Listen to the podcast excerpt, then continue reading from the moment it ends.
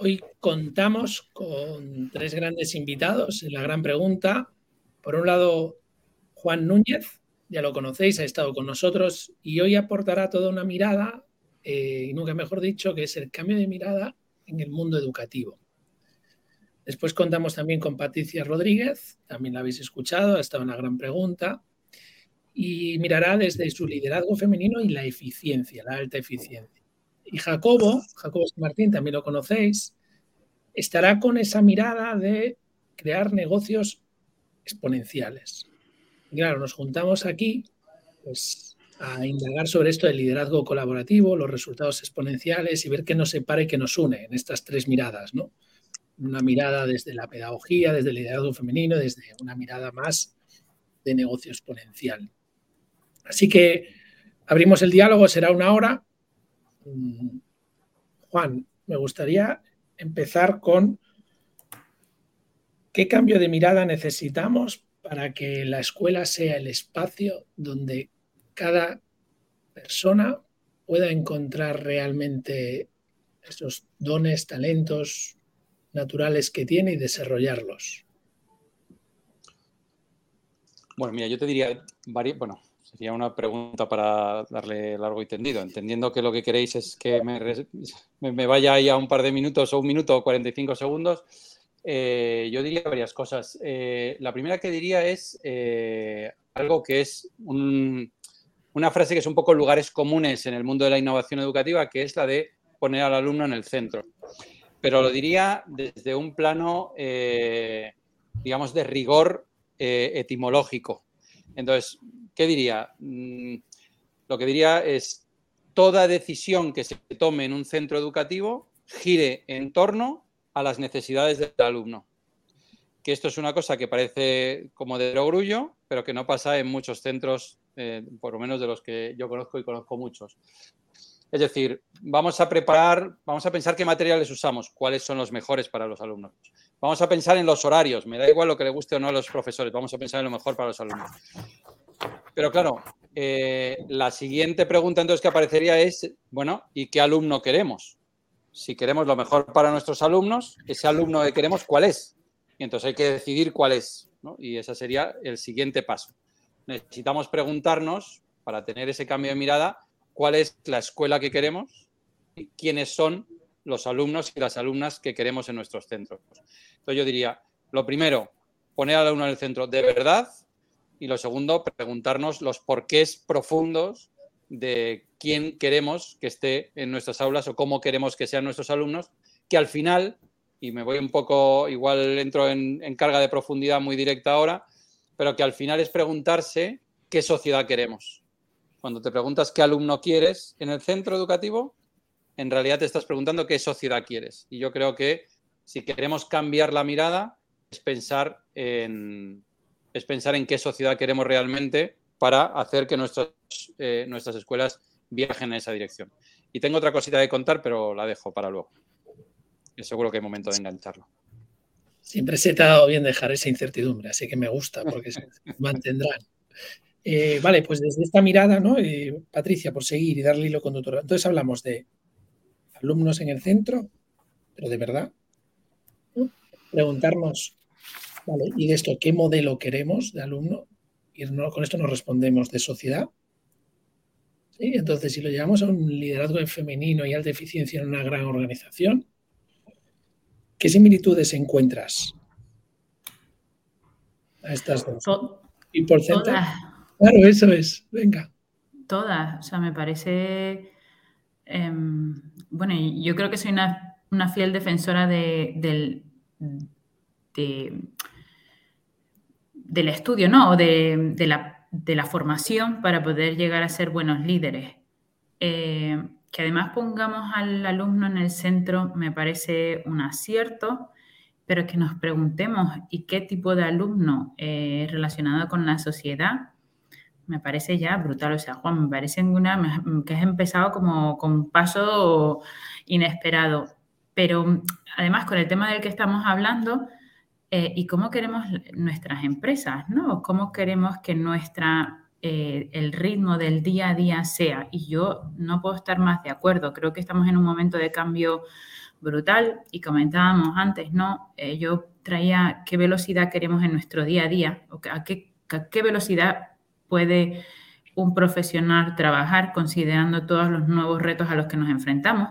Hablábamos un poco, ¿no? De qué es el ritmo y la profundidad, pero yo creo que si lo llevamos a, la historia, ¿no? Yo veo que ha habido un cambio de, ritmo de trabajo y de forma de estudiar que nos ha cogido como con un paso cambiado, ¿no? Y fue ese momento en que llegó la informatización, eh, la pedagogía era de una forma, introdujimos, yo, creo que estuve en ese momento del portátil, era cuando yo llegaba a, la universidad, no eh, el ritmo de trabajo en el día a día.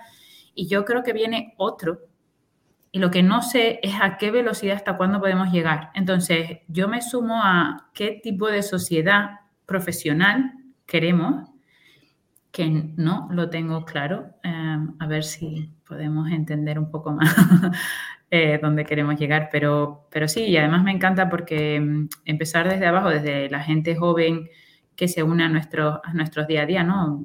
Nosotros tenemos eh, internos aquí o becarios y traen, no sé, una, ambición, una pasión que, me parece que siempre tiene que estar. Entonces, estar rodeada por esa gente, que esa gente defina la sociedad que queremos. Perfecto, me encanta. Vale, aquí hay, una intervención que me gusta mucho, ¿no? Y es, em, bueno, entonces deberíamos de ocuparnos de cómo estamos diseñando los espacios y la cultura organizativa para dar cabida a esos jóvenes que sigan construyendo la sociedad que queremos. Y después hay otra pregunta, Patricia, que me gusta mucho, quizá la he replanteado mucho después de hablar con Juan muchas veces, que nos preguntamos siempre el modelo de empleado que queremos. Parece que cuando entra, ¿no? La una pregunta de más responsabilidad muchas veces, que es decir, el modelo que cuando salgan. Porque si ahora ya es un, sistema más líquido, ¿cómo queremos que salgan de nuestras organizaciones imaginando que no van a salir porque es un hecho? sería otra gran pregunta. Eh, vale, muy bien, pero cómo, qué es lo que devolvemos? O sea, pasan por nuestras organizaciones X años y cuando salen, ¿quiénes son? Porque quizás es otra manera de eficientar que una persona evoluciona en una compañía. Y desde aquí, Jacobo, con esta intervención y estas miradas, con una mirada tecnológica y, en una compañía orientada a la venta y a la exponencialidad, ¿qué es esto que, que ves que te une y si hay algo que te separa? Pues yo, quería empezar comentando que el, punto de Juan me parece un punto muy bueno, que al final es eh, la filosofía de poner al alumno en el centro, es la filosofía que puede tener cualquier empresa de poner al cliente en el centro y desde el cliente empezar ya a construir distintas soluciones para que él esté feliz no solo en el momento en el que te elige, sino en el momento en el que constantemente está eligiéndote. ¿no? Eh, empezando por ahí, a nosotros, las personas con las que nos gusta trabajar, entendiendo que aquí en Big Buy estamos inmersos en infinidad de proyectos que sabemos cuál es el inicio, pero aún no conocemos cuál va a ser el fin, a mí lo que me gustaría es que toda la gente que entrase luego acabase saliendo queriendo montar una empresa. Es decir, nosotros buscamos a muchos miniceos de distintos proyectos para estar liderándolos, ¿no? Y esto supone que tienes que ser una persona muy adaptativa, que sea capaz de entender que hay muchas velocidades, eh, lo estábamos comentando antes con Patricia, ¿no? de entender muy bien cuál es el contexto inicial, de conocer cuáles son las bases por las que posteriormente vas a acabar llegando a un punto concreto y a partir de ahí, si hay que pisar el acelerador, poder pisar el, acelerador. Nosotros también recibimos mucha gente de, prácticas, muchos interns, que el objetivo, por supuesto, es que aporten a, a Big Buy y que acaben sacudiéndonos un poco. Al final, nosotros vemos que estas personas, aparte que necesitan un feedback continuo, porque esto es algo yo creo que muy de la generación eh, Z y muy de, de, millennials que necesitan ese feedback continuo de, oye, ¿cómo lo estoy haciendo? Eh, se necesita otorgarles la libertad y también las herramientas para que ellos puedan directamente aportar. Es como, es como yo lo veo. Sí, justo has hablado de poner al cliente en el centro, pero en una organización, ¿no? en una empresa, voy a hablar de una palabra, ¿no? De feliz. en una empresa feliz, Sé que no lo hemos definido ni nada, ¿eh? pero permitirme que meta esta palabra. Una empresa feliz, para que la empresa sea feliz, tiene que haber clientes felices y empleados felices. no vale una sí, la otra no, ¿no? Esto no es un círculo cerrado, ¿no? Yo indagaría ahora qué es esto de poner al alumno, al cliente o al empleado en el centro. O sea, realmente, ¿qué es? ¿Qué significa? Por ejemplo, Juan, ¿no? Pero, ¿qué significa realmente? Porque lo has explicado por encima. Sí, pues decidir siempre lo que es mejor para el alumno. Si ya tenemos un modelo de alumno, es empezar a tomar decisiones que pueden ir muchas veces en contra de lo intuitivo. Sí, mira, em, dos, ideas rápidas. Eh, la primera, nosotros cuando trabajamos en un proceso de transformación en los coles, trabajamos con una cosita que llamamos como el círculo virtuoso de la innovación o de la transformación educativa. ¿Cómo es ese círculo? Ese círculo es, eh, primera pregunta, pregúntate, pregúntate por qué estás aquí. O sea, cuál es tu misión, cuál es tu esencia como organización, ¿vale? Perdonadme el resto de compañeros porque yo me lo llevo todo al mundo educativo, que es donde, donde me siento cómodo, ¿no? Y donde estoy ahí, donde me da el, gusanillo, pero vamos, aplica a cualquier organización, ¿no? Entonces, primero pregúntate quién eres, que sería al final cuál es tu oferta de valor, me da igual lo que quieras, ¿no? ¿Cuál es tu misión? ¿Cuál es tu esencia? Que en el mundo educativo, y volved a perdonarme, me parece de una profundidad brutal, ¿no? Porque estás hablando de trabajar en algo que, digamos, que es como, como los pilares de cualquier sociedad, ¿no? Vale, una vez tengo esa misión clara, Digo, vale, ahora tengo que saber, en función de esa misión, qué alumno quiero. Y ahí es donde está el perfil de salida, ¿no? O el modelo de persona del que hablábamos antes. Vale, si yo tengo ese modelo de persona, que sería como mi modelo de, cliente, ¿no? que todo gire en torno a él, necesito pensar cuál es el docente que necesito para formar o para acompañar en la construcción de esas personas, que ese sería el modelo de empleado también, ¿no? El modelo de, eh, de persona que trabaja conmigo. ¿vale? Es el modelo de docente. A partir del modelo de docente, si ya tengo una misión, un, modelo de alumno y un modelo de docente que me sirve para evaluar, para fichar, para captar talento, etcétera, ya puedo pensar en qué es lo que quiero que pase en el día a día de la relación entre esos dos agentes, ¿no? Entre el docente que está bien formado, bien trabajado para cumplir con esa misión y el alumno que estamos acompañándole para que sea esa, esa persona que queremos que transforme la sociedad, ¿no? Entonces, en ese círculo virtuoso aparece esa pregunta que decía eh, Jacobo, dice, bueno, queremos personas felices. La pregunta, en, cuando hablo con, docentes y con equipos directivos, bueno, esto sale mucho, ¿no? Cuando tú le dices a un profesor, eh, ¿cómo te gustaría que fueran los alumnos que salieran de este colegio? Pues desde luego nadie te dice que sepa hacer raíces cuadradas sin calculadora o que se sepa los ríos de España. Nadie te lo dice. Todo el mundo te dice quiero que sea autónomo, quiero que sea capaz de autorregularse, quiero que sea empático, quiero que sea feliz. Entonces, cuando entra esta feliz, yo digo, bueno, ¿y qué es ser feliz? Y ahí vuelvo a, un poco a la esencia de la pregunta que me hacía ahora Ramón. Claro, eh, feliz es alguien que disfruta, ¿vale? Para que se disfrute del aprendizaje tienen que pasar cosas. No me voy a meter ahí, pero tienen que pasar cosas. Pero unas de esas cosas que pasan tienen que ver con el esfuerzo, tienen que ver con la superación personal, tienen que ver con la excelencia, tienen que ver también con la emoción, tienen que ver con las motivaciones intrínsecas, ¿no? con el placer de hacer, eh, no, porque me están vigilando, sino por el, por el, placer interno de hacer cosas, de aprender, de trabajar, de, desarrollar un proyecto. ¿no? Entonces, para mí esto es ser feliz. La felicidad no es estoy riéndome a carcajadas y vagueando todo el santo día. Un alumno, por mucho que quedamos, no es feliz así. Es feliz así a veces, en los recreos y tal, pero la gente necesita superarse. ¿no? Entonces, para mí, yo diría, poner alumnos realmente en el centro es cubrir este círculo virtuoso y entender muy bien el modelo de relación profesor-alumno, que sería el cliente-empleado, ¿no? Y luego eh, preguntarse qué es ser feliz realmente, ¿no? Porque, o sea, alguien, nadie es feliz si le dicen, mira, esa es tu silla, siéntate y haz lo que te dé la gana. No, eres feliz tres semanas o el primer mes cuando llega la nómina. Pero llega un momento en que dices, oiga, ¿puedo aportar algo, por favor? Y ese momento es el que me hace feliz, ¿no? Cuando aporto. ¿vale? Yo creo que eso sería, como idea un poco. Ramón, ¿puedo? Por supuesto. Es... no, eh, estaba aquí contenida, te lo juro. Eh, yo cuando hablas de este eh, círculo virtuoso, ¿no? Yo creo que no lo cerraría, yo, yo creo que la parte docente, ¿no? Y te estás hablando de tu mundo, no quiero decir que es un calentamiento, pero al final lo que estamos preparando es gente, eh, es profesionales entonces, de alguna forma, eh, veo una similitud total con la, con la carrera profesional, ¿no? Em, ese círculo, sigues teniendo una misión, sigues teniendo un modelo de alumno, que aquí quizás mm, discrepo un poco en algún concepto, y el modelo docente que hablabas. Al final yo creo que el alumno se convierte en docente en la carrera profesional y gira en alrededor del cliente, pero, se pero sigues teniendo esa misma felicidad, es decir, el, el empleado sigue necesitando ese aprendizaje, o sea, Tú solo has calentado cuando terminas la carrera, los estudios. Esto solo no ha hecho más que empezar. Es un calentamiento como, oye, te doy el laptop, te doy el mouse, te doy el este, y ahora empieza y ahora sí que hablo de mi parte, eh, Juan, si nos lo permite, de nuestro mundo. Venga, va, eh, eh, ahora empieza un poco la carrera de fondo y entonces tú pasas a ser un poco el profesor en esa similitud, que gira alrededor de tu cliente, que es el que quieres que, cubrir, ¿no? Pero yo creo que sigues teniendo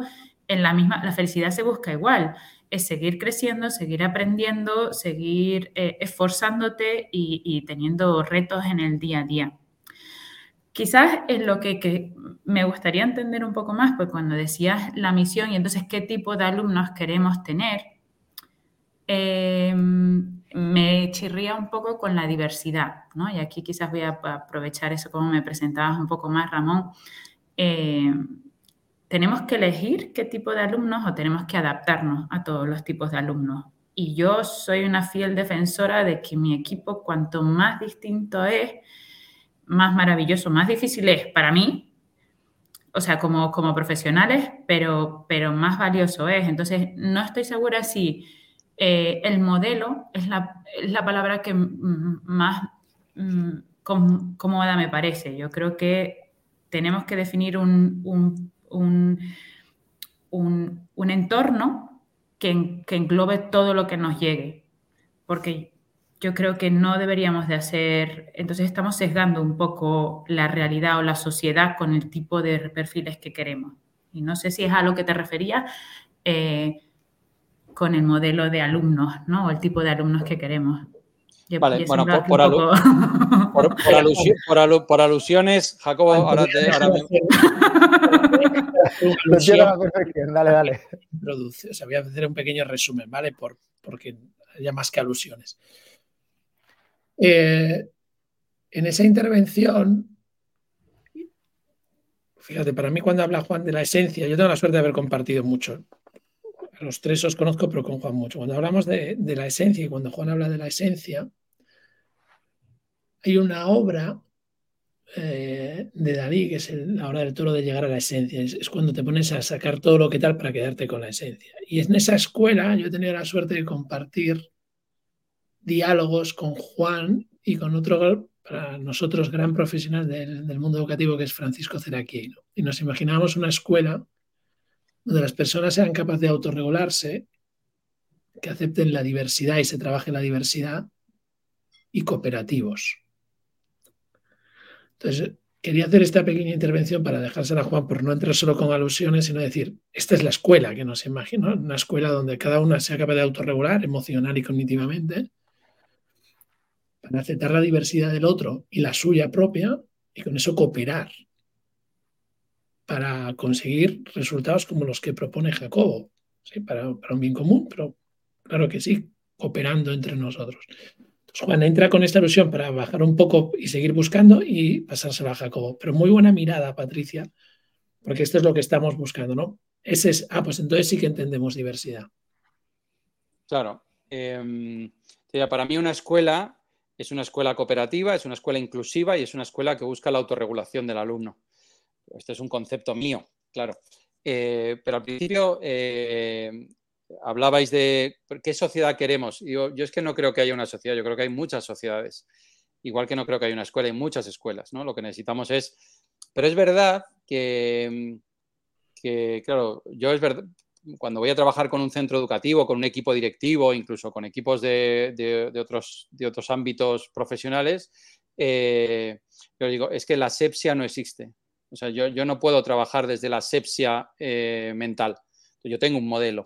O sea, yo tengo una forma de entender el mundo, tengo una cosmología, tengo una, forma de interpretar las relaciones. Tengo, bueno, y ya está, y yo trabajo desde ahí. Entonces, como, como bien decía Ramón, yo entiendo la escuela como un lugar de autorregulación, de inclusión y de cooperación. Pero puede haber otras, ¿no? Eh, es verdad que cuando hablamos del modelo de persona, eh, nosotros hablamos de un modelo de persona, no de un modelo de persona, digamos, que, que encorseta, sino de un modelo de persona que te ofrece un marco, un marco de actuación y te dota de las herramientas para convivir en ese marco. Y en ese marco cabemos todos, ¿no? Entonces, eh, el marco pone límites, los límites contienen y arropan cuando son límites suficientemente amplios para que quepamos todos pero, pero, hay ciertos límites de los que no podemos salirnos, ¿no? Y, esto es así, porque eso se llama sociedad y se llama democracia y se llama vida en común, ¿no? Entonces, bueno, por ahí irían los tiros. Y justo en, esta, en esta parte de, recibir a personas autorreguladas, ¿no? capaces de aceptar esa diversidad inclusiva, así que cooperen. ¿Cómo, ¿Cómo lo ves esto en el mundo de más la parte de poner en valor, de venta, de ventas, de ventas, ¿no? Jacobo. Y Patricia, por favor, siempre interven, ¿eh? porque esta es la mirada que siempre nos regalas, ¿no? Ese femenino crítico de decir, hey, pi, aquí. ¿sí? Y creo que este es el juego ¿eh? que queríamos lanzar en esta cierre.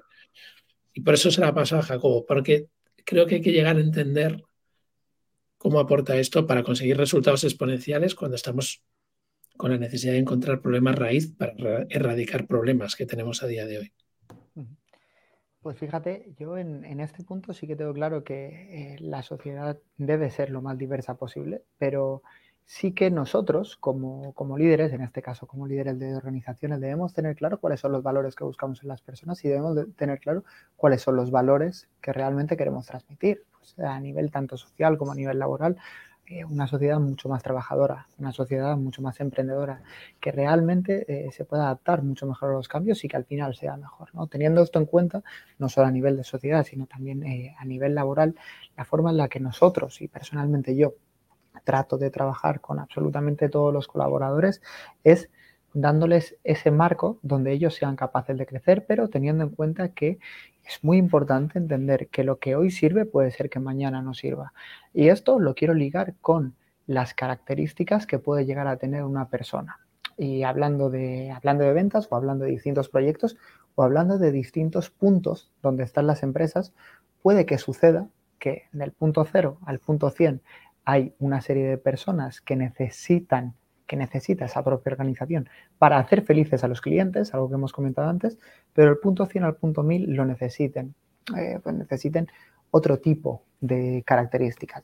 Y es aquí donde entran dos cosas. Una, la parte propia de formación de estas personas que estaban del 0 al 100 para continuar del 100 al 1000, o bien directamente el ser capaces como líder de reconocer que hay personas que en un momento dado pueden llegar a aportar lo suficiente y que en otro momento dado no son lo que realmente requiere la organización, a menos que sean lo suficientemente adaptativas para querer formarse y querer seguir creciendo o realmente quieran estar dispuestas a desaprender cosas que ya tenían de forma innata, habiendo trabajado durante dos, tres años de un modo concreto y que posteriormente va a ser difícil aprender este tipo de, cosas. Por lo tanto, ligando la parte de ventas, de desarrollo de negocio, desarrollo de proyectos con la parte de formación, yo veo que ese círculo de formación continua siempre puede estar y siempre va a estar acompañando a la persona siempre que ella quiera.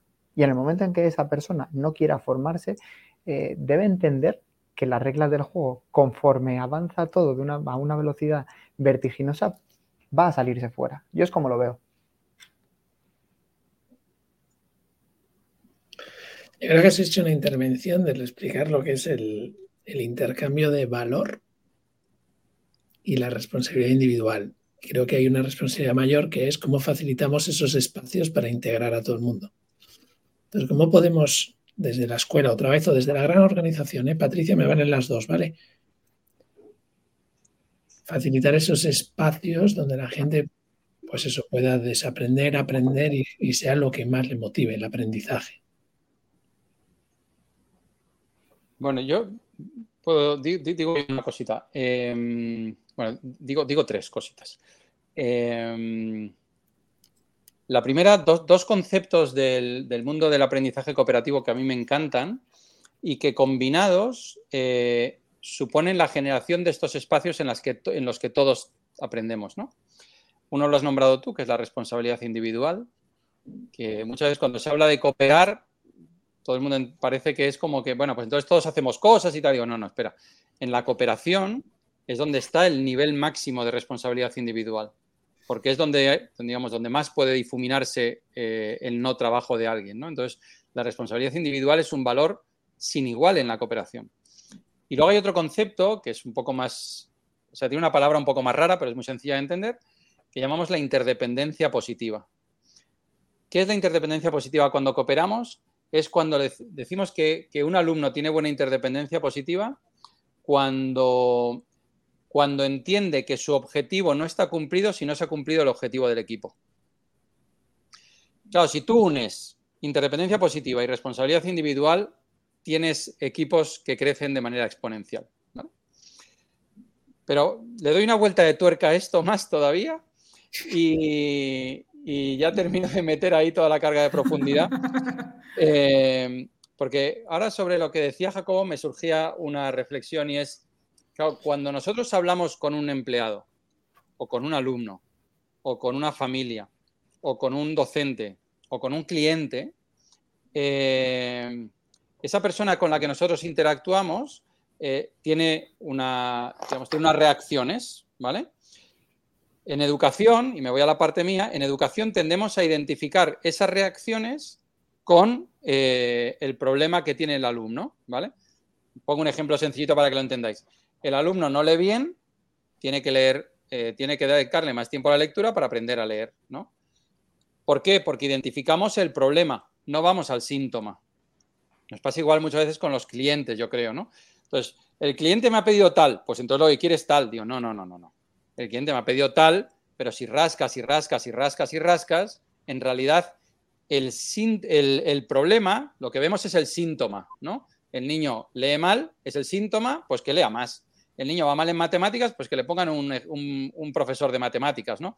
Yo no, esto es el síntoma. Vamos al problema. Rascas, rascas, rascas, rascas. ¿Y cuál es realmente, qué es lo que realmente necesita ese niño?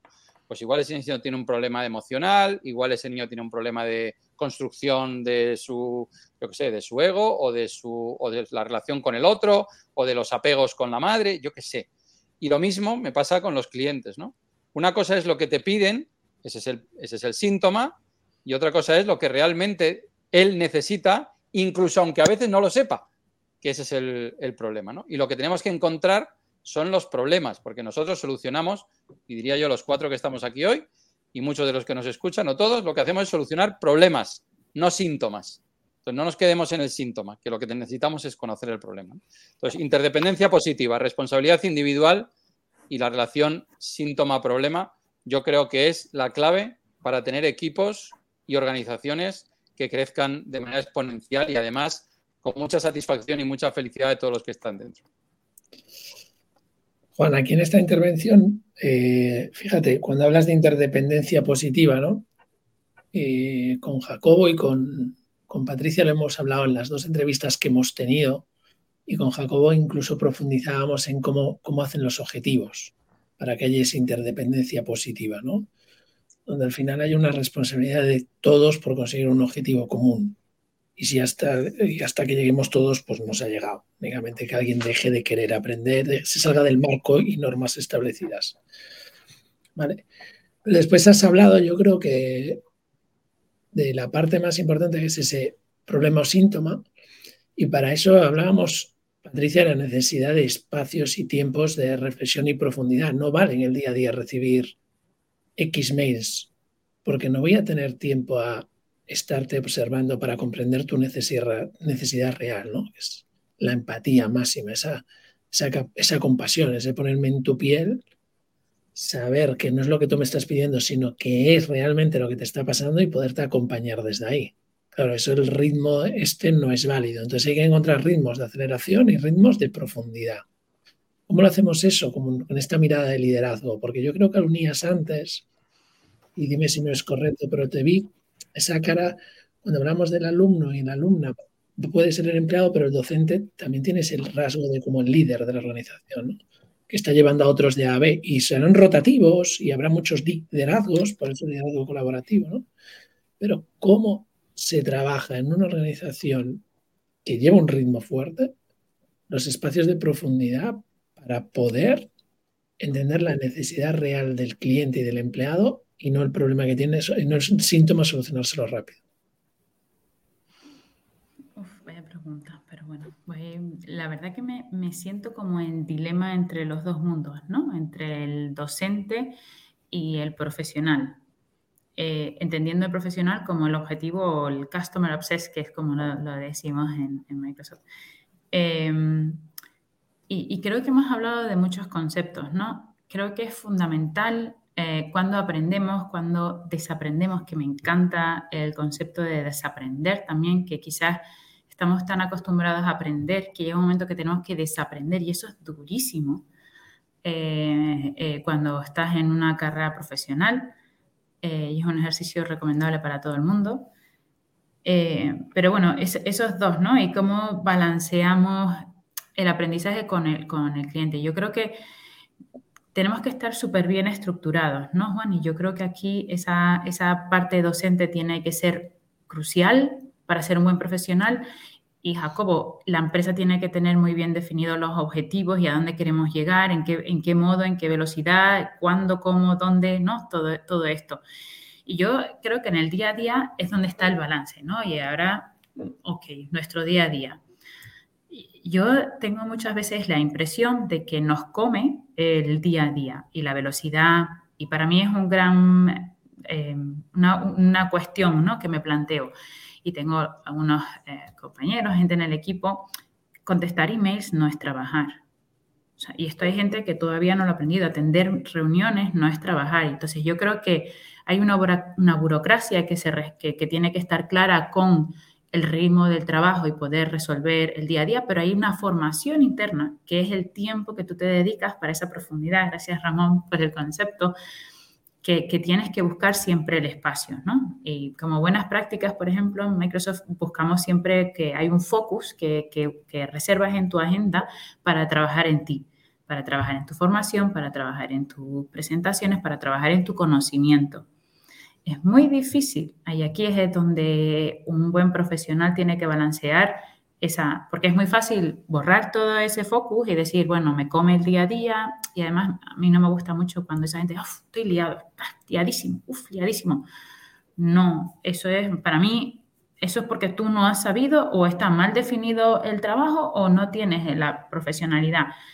Si eso pasa, es una respuesta mal, porque además es un mensaje que a, a mí no me gusta, ¿no? Entonces, por supuesto, me, encanta la responsabilidad individual, la independencia positiva, porque yo creo que es eh, lo que te tienes que llevar de la escuela, de la docencia. Nadie quiere que resuelvas eh, raíces cuadradas ni ríos, pero te tienes que traer esto en la mochila para que luego en, tu carrera seas capaz de aprender, desaprender, de entender la visión a largo plazo y estar todo el día jugando, que yo creo que ahí es donde eh, pues va en la, en la esencia de la persona, ¿no? Y donde desarrollas tu liderazgo, donde eres más fuerte en una parte o en otra, y es la, parte bonita, ¿no? yo creo, de, la carrera profesional. No sé si, y, el espacio no sé si lo he definido, porque me preguntabas de dónde encontramos ese espacio. Bueno, yo creo que... Creo que has dejado un espacio muy terrenal que es la agenda. Y en la agenda se espacio que, que, que has puesto, que es un espacio dentro de la organización, ¿no? Que es dices, en nuestra organización espacio para nosotros mismos. Yo añado otro espacio más, ¿vale? Que lo trabajamos en la nuestra, que es, yo son espacios en verde en mi agenda, lo he compartido varias veces estas prácticas, ¿eh? y es, aquí cuido a los otros.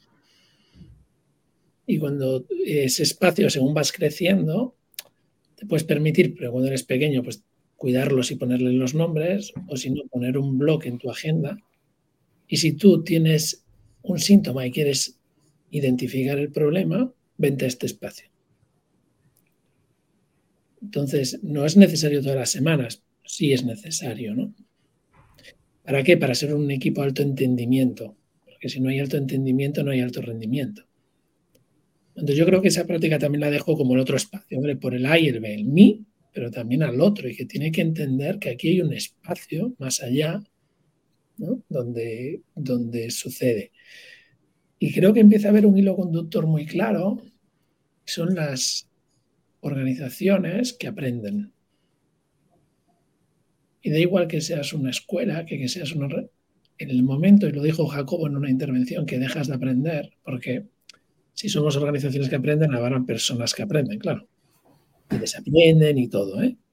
Pero está claro que estamos encontrando algo. La escuela, y hay una, una data de la escuela, ¿no? Que las, las escuelas que más impacto están teniendo son las que más reflexionan sobre lo aprendido. Entiendo que es igual una organización. Yo creo que aquí hay algo común. Estamos en el minuto 35, ¿no? Quedan 25 y es ir encontrando esos hilos comunes. Bueno, a lo mejor es que nos hemos dividido el aprendizaje por etapas y en aprendizajes para toda la vida. Y lo que tenemos es que generar esos espacios. Pues a lo mejor la escuela, Juan, lo lanzo, ¿eh?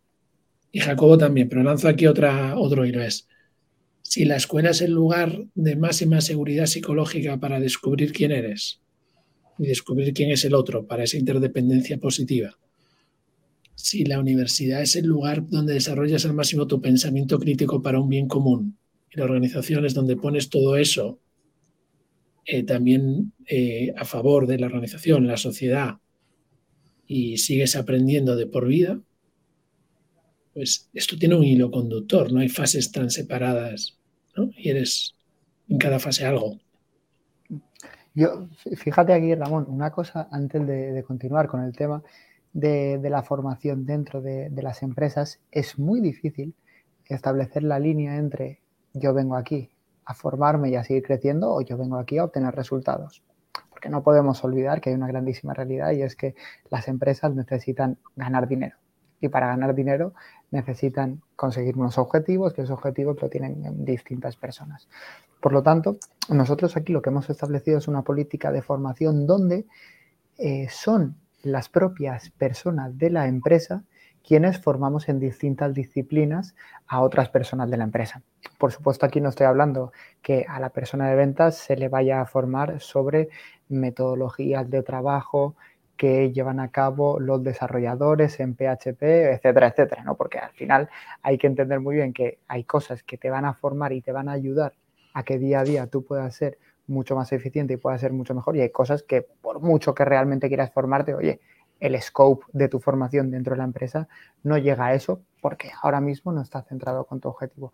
Y yo hay algo que veo y cada vez es un patrón común que tras conocer a muchas más personas estoy encontrando y es que aquellas personas que realmente van ascendiendo, van aportando más valor dentro de una organización o van incluso dando saltos a más organizaciones son aquellas que saben que su formación tiene que ser continua. Y ojo, su formación continua puede ser perfectamente una formación executive donde estás renunciando a un sábado por la mañana o donde tienes un espacio un viernes por la tarde o un domingo por la tarde para escuchar cinco podcasts como puede ser el, vuestro, donde cada vez vayas adquiriendo más inputs del exterior que no vives en el interior.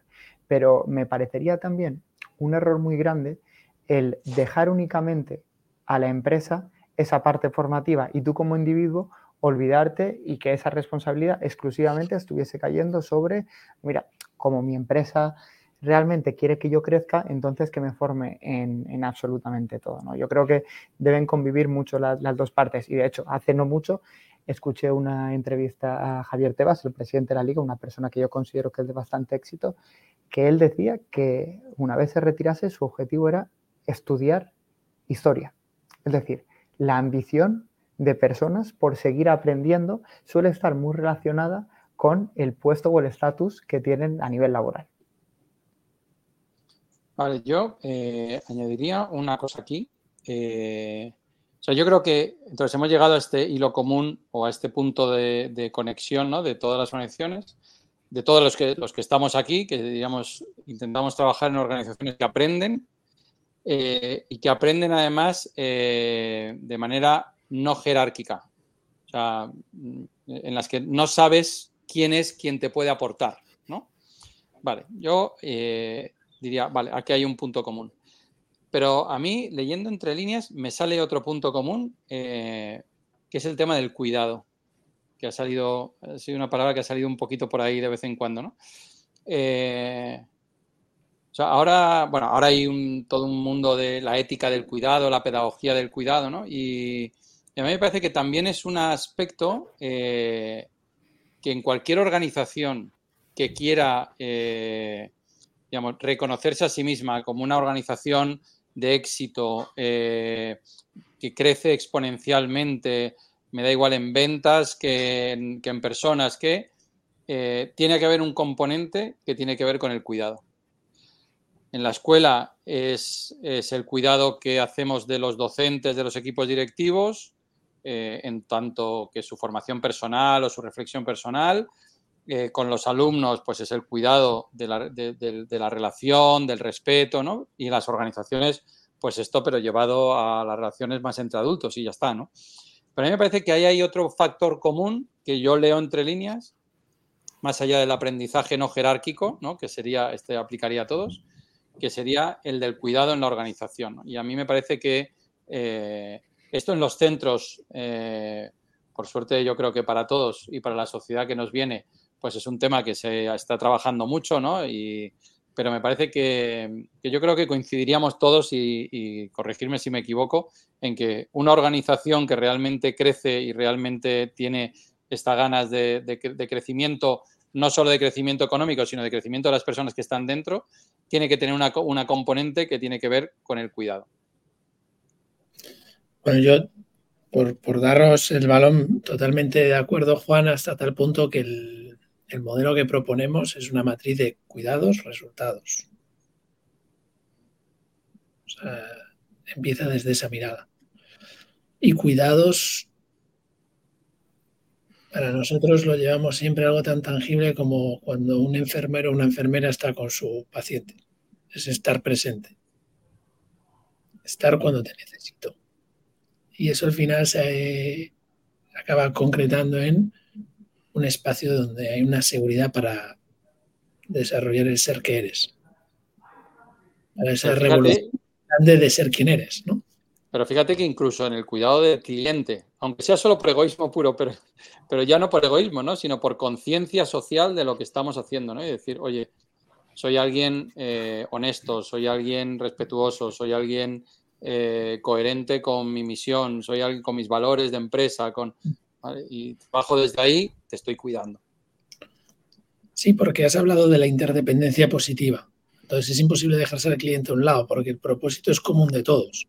Entonces no puedo estar más de acuerdo. Es que no, no lo separas, ¿sabes? es, es una interdependencia positiva sí lo separas en algunos puntos, pero es una interdependencia positiva. Y yo quiero seguir desde esa mirada y que hable Patricia también desde ese liderazgo que, estamos hablando y de cuidados, pero antes, algo que no quiero que se quede para aportar valor, decías, las empresas estamos para ganar dinero, ¿no? Eh, no te voy a quitar la razón, pero yo creo que la empresa está para generar prosperidad. Entre ellas, una de las consecuencias es ganar dinero, pero no podemos caer seguir poniendo solo la palabra dinero. Para mí es la palabra prosperidad. Y entre eso, debajo, ¿sí? Hay una métrica que es dinero.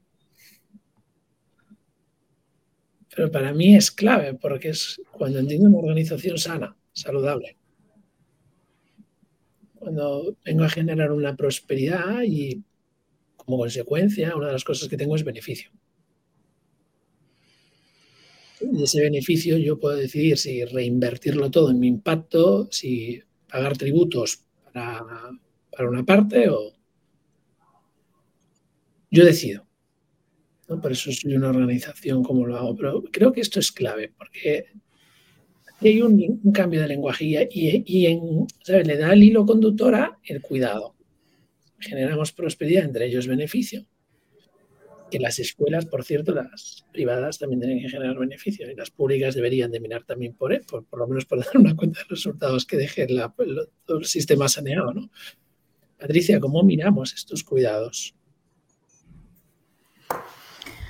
Yo sigo teniendo este dilema personal entre mm, el mundo docente y el mundo eh, más empresarial no sé si porque mm, para mí la formación, ya lo he dicho, ¿no? Me repito aquí, ha sido tan importante, pero además, cada vez que pienso, pienso en el círculo virtuoso que contaba Juan, que, me parece interesantísimo, y, no puedo dejar de imaginarme dos círculos, ¿no? Eh, uno que es el docente, eh, donde has trabajado el alumno y tal, y el alumno luego de repente, y no sé si es mi impresión, pero quizás podríamos compartirlo aquí, bienvenido al mundo laboral, casi que te suelto de la mano y entras en otro círculo. Me gustaría preguntarle a Juan, ¿habría alguna fórmula, forma de que ese círculo sea concéntrico? Es decir, que siempre te veas en una carrera docente, incluso dentro de una escuela, ¿no? Al final vamos cambiando el centro. Pero es que no sé por qué tengo la impresión de que cambiamos de círculo cuando me gustaría pensar que empiezas en tu colegio, empiezas en tu instituto, universidad y luego viene la empresa. Eh, eh, pero siempre con esa, con esa formación. Y yo creo que debe de ser una formación, eh, ¿no? Y ese cuidado debe de empezar siendo soft and hard, ¿no? Y yo sé que ahora está en, dilema este tipo de formaciones o el concepto, pero yo creo que hay que alimentar las dos partes del alma, ¿no? La, o la mente y el alma. Y, yo he tenido fases, ya es un tema más personal, en el que hay que momentos que tengo que descansar mi mente y disfrutar del aprendizaje del día a día, de las relaciones, de, eh, de otra forma que te enriquece, que forma parte de tu aprendizaje, que hay que aprenderlo, ¿no? En, la, en las negociaciones, en, el networking, en, la riqueza de las palabras y de los idiomas. Entonces, em, yo lo veo ese cuidado que no sea solo académico, mental o, ambicioso, sino que también traigamos eh, la formación del alma, casi lo diría así un poco más, más bucólico. Eh, pero me parece importantísimo, me parece que sentarte todos los días y apreciar, apreciar lo que has aprendido. Yo hoy voy a decir un ejemplo, ¿no? que lo comentaban otra vez. Tenía una conversación con mi equipo eh, teníamos un problema y tal, y entonces es un ingeniero y decía, jo, es que el otro día estaba en la montaña, imagínate, en la montaña, que aquí hay muchas montañas y tal, y me dice, y mi anterior trabajo que parecía más estresante, ha sido menos estresante, eh, pero me he dado cuenta porque era más, más técnico, ¿no? Más de trabajar con máquinas y tal. Claro, lo que le estresaba ahora era ser manager, tener gente a su cargo, pero me dijo, y me di cuenta de todo lo que estoy aprendiendo entonces, claro, cuando aprendes esa carrera técnica o más, más técnico que, es más fácil, eh, pero todo lo que has aprendido en la relación del día a día, en tu trabajo, en tu gestión, en tu forma de comunicarte, eh, a mí me parece interesantísimo. Y me parece que hay que balancear, ¿no? A veces hay que dejar un poco y, y entrar otra vez en una formación y todo eso y más técnica, pero que no hay que despreciar también la parte más soft, que no sé cómo es el concepto correcto, políticamente correcto ahora.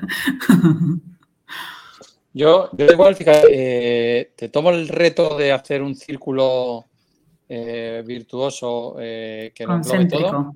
Sí. Pero entonces en el centro igual no pondría alumno, igual pondría ciudadano o algo así, ¿no? o sea, alguien que no está solo en lo profesional, también está en lo personal, también está en las relaciones, también está eh, en su vida en sociedad, también está en su participación, en su...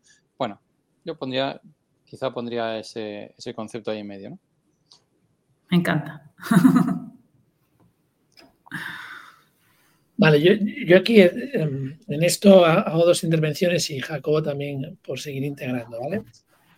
Lo primero, eh, estoy muy de acuerdo en ese gap. Nosotros empezamos como hace hoy hace siete años a reducir ese gap entre universidad y empresa.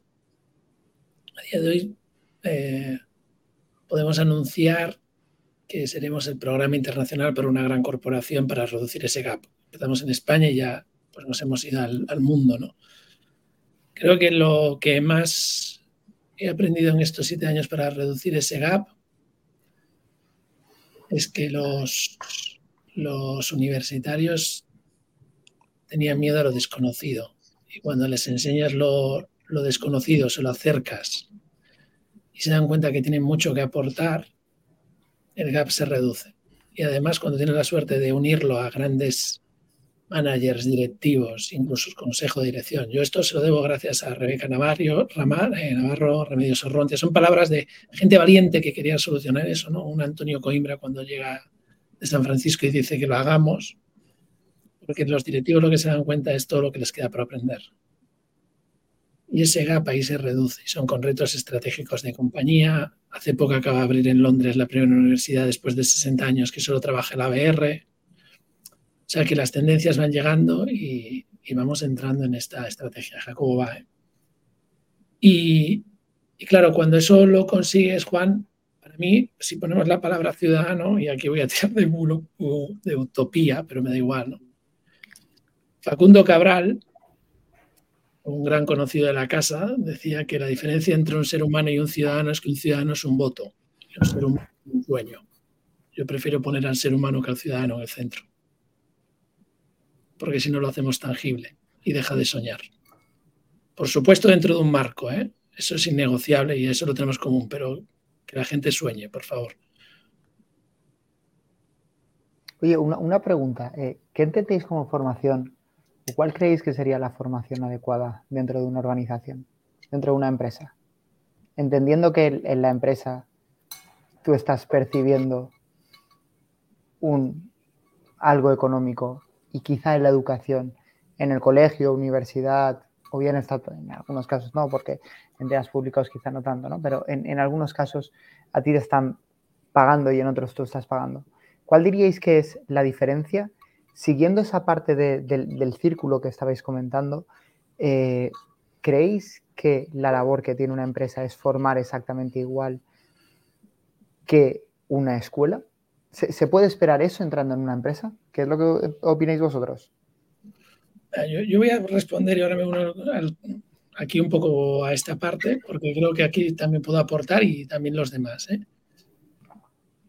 Para mí, em, cuando tú entras en una organización, tú entras a resolver unos, unos retos, unos problemas para generar una prosperidad en que, entre ellos beneficio económico, ¿correcto? yo cuando pongo los retos estratégicos de la compañía, al final del mapa de liderazgo colaborativo para resultados exponenciales, el modelo que proponemos está lo que se llama OKR for Learning, traído de Rubén Jerónimo, que vendrá al podcast la próxima temporada. Y esto lo que quiere decir es, oye, ahora que sabes los retos estratégicos y los resultados que tenemos que coger como organización, ¿qué necesitas aprender? Y para eso te enseño a mirar a los conflictos, los problemas, no el síntoma, como decía Juan. Entonces, desde ahí te, nosotros te empoderamos. decide tú lo que te toca aprender y tú decides dentro de lo que eso que te toca aprender qué formaciones quieres hacer. Generas esa cultura, pero orientada a resultados. Lo que tienes que saberlo conectar. Cuando lo sabes conectar, nosotros no hacemos ninguna formación que no sea voluntaria. Concepto raro, ¿eh? No a una empresa y vienen gente obligada. Nunca hemos dicho que eso no es nuestra línea roja fíjate, yo, yo, perdona. Dale, Juan, no, me callo, pero era por responderte, ¿no? Porque cuando tienes esa cultura, Jacobo, tú estás llegando cada trimestre, después de los OKR, por ejemplo, hablando muy de organización, y te dicen, lo siguiente que necesito aprender es esto. O tú, como decías, este tecnólogo no puede pasar a ser CEO. Sí, pero las competencias son estas, ponte a currar en esto. Aquí no hay límites. Pero claro, está todo muy modelado para que tú puedas decidir cómo te vas desarrollando. Sí, y completo esto con una, barro otra vez eh, para, mí, para mi campo y te diría, o sea, el ser humano no es un ser humano, no es, no es, no es un algo compartimentalizado, ¿no? O sea, el ser humano es un ser integral. Y integral es, conocimiento, es cuerpo, es pensamiento, es conciencia, es alma, como decías Patricia, ¿no? Es, es un montón de cosas. Si nosotros queremos tener ya me voy a una organización y pongo la palabra trabajadores, si no me voy a la parte de ser humano, me da igual, ¿no? Pero si queremos tener trabajadores que realmente eh, estén dando lo mejor de sí mismos, no podemos olvidar ninguno de esos aspectos del ser humano como un, como un ente integral. Entonces, tú, tienes un tipo que es una máquina del PHP, pero vive en el estrés permanente o en la angustia o en el dolor, ya puede ser el mejor PHPero, si es que existe esa palabra, del mundo mundial, que no te va a sacar el trabajo adelante. O está inconforme con su vida tal, o no está a gusto en el equipo, o entiende que su jefe o su líder no está haciendo que... Ya está. No, no tienes. Entonces, el ser humano es un ser integral. Es cuerpo, es espíritu, es... Eh, entonces, eso por un lado. Y luego, por otro lado, te diría, eh, si tú piensas en un trabajador, y ya me voy al mundo empresa puro, entonces yo que necesito de un trabajador. Y tú te vas, bueno, vosotros de esto sabéis mucho más que yo, pero te vas a los rankings estos, ¿no? De qué es lo que una, una empresa quiere de sus trabajadores. Y vuelvo a lo mismo del perfil de persona. O sea, que tenga el conocimiento de lo último, de lo último que ha pasado en lo que está desarrollando Microsoft ahora. Bueno, esto es importante si lo tiene, pero si no, bueno, pues ya se lo pondremos nosotros. Yo lo que quiero de esta persona es que sea una persona rigurosa, empática, con capacidad de esforzarse, eh, orientada a la excelencia, eh, con capacidad de trabajar en equipo, sentido crítico, creatividad, eh, capacidad de innovar, pensamiento divergente. Esto es lo que quiero. Vale. Entonces, esto también hay que trabajar en las empresas. Si es lo que quieres, trabájalo, porque es que no siempre viene de casa. Y desde luego, si viene de casa, no siempre viene como a nosotros nos gustaría que viniera. ¿no? Entonces, a mí me parece que la diferencia entre el trabajo que hay que hacer en una escuela y el que hay que hacer en una empresa no es muy distinta en este, en este aspecto. Completamente de acuerdo. Por, por eh, la pregunta que lanzaba Jacobo, a mí me parece que es, una, es la, la continuación Em, si algo queremos ¿no? Es, gente que sea capaz de aprender, porque gracias a Dios eh, estamos en un constante eh, cambio continuo, donde lo que casi que lo que más eh, apreciamos de, nuestros, de nuestros equipos son que sean capaces de aprender, de ser flexibles, de adaptarse y de evolucionar. Y eso sin aprendizaje no es nada, ¿no? Y hay que aprender a aprender también. Así que completamente de acuerdo. Vamos a ir cerrando con una conclusión y yo diría... Esto es, esto es, perdóname, Ramón, esto es lo que en educación llamamos la capacidad de metacognición. Correcto. Y, a mí me parece esto sí que, ¿no? Esto estaría dentro de ese modelo de persona del que hablaba al principio de todo. Oye, necesitamos gente que sea capaz de reflexionar sobre su propio aprendizaje entender cómo aprende y aprender a aprender. ¿no? Mm. Esto es la reflexión metacognitiva que llamamos en pedagogía. Fíjate qué importante, Juan, porque además en ese modelo que proponemos ¿no? es, metacognitivo y metaemoción también. ¿no? Cada vez que has pasado de metacognición y metaemoción. Pero vamos a hacer un cierre, pero quiero llevarlo un, paso a Jacobo porque su pregunta me ha gustado mucho. ¿no? Jacobo, y todo esto con capacidad de orientarse a resultados. Con capacidad de entender el mundo exponencial.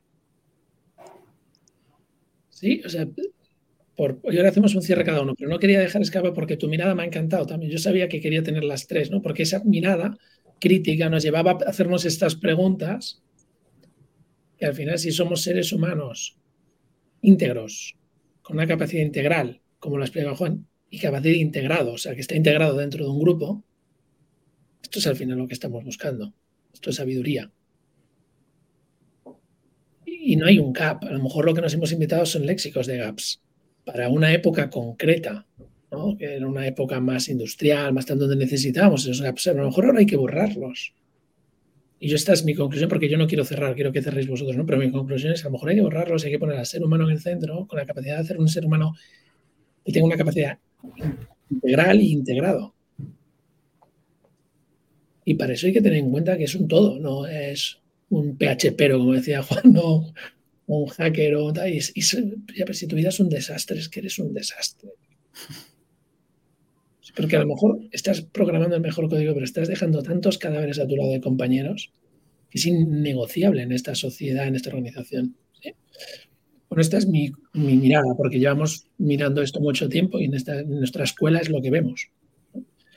Pero quiero que cerréis. ¿Qué os ha parecido el diálogo? ¿Qué conclusiones? ¿Qué compartís con los oyentes?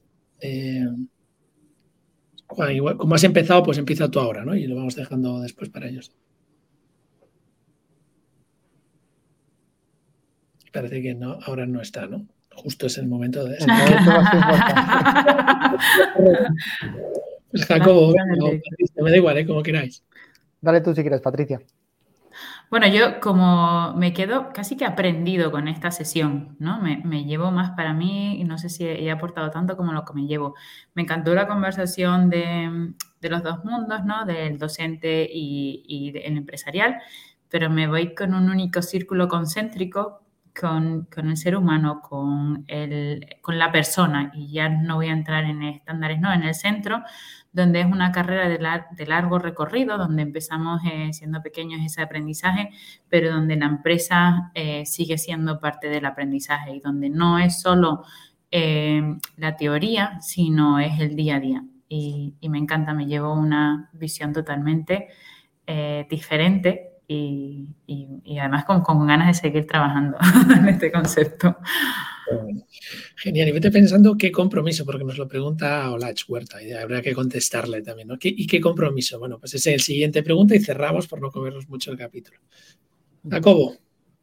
Yo, como conclusión principal, eh, me llevo que esto de aprender no es de una época concreta, y no de un momento concreto, sino que estamos teniendo que hacerlo de una forma constante y que ahora hay una facilidad enorme para poder aprender con un podcast, con una lectura de alguien de LinkedIn, con un artículo de algún newspaper que tú consideras que es potente y que es muy importante que identifiques aquello que realmente te va a formar.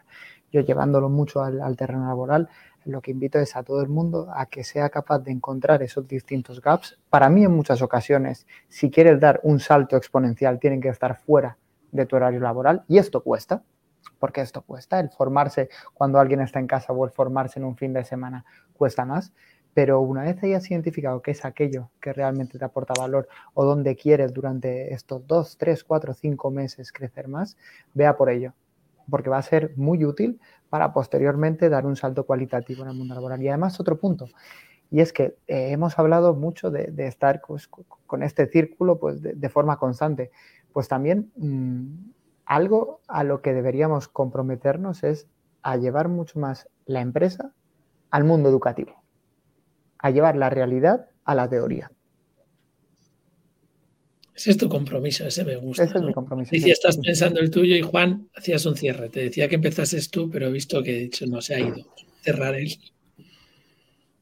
Yo, eh, si me dejas un segundito, diría eh, dos cosas. Una conclusión, eh, y es, una conclusión que la verdad es que en esto me repito bastante y, le, y, hago mucho cuando termino cursos de formación, sobre todo en temas de liderazgo con, con el mundo educativo Digo, mira, tú puedes poner todos los recursos que quieras al alcance de todo el mundo.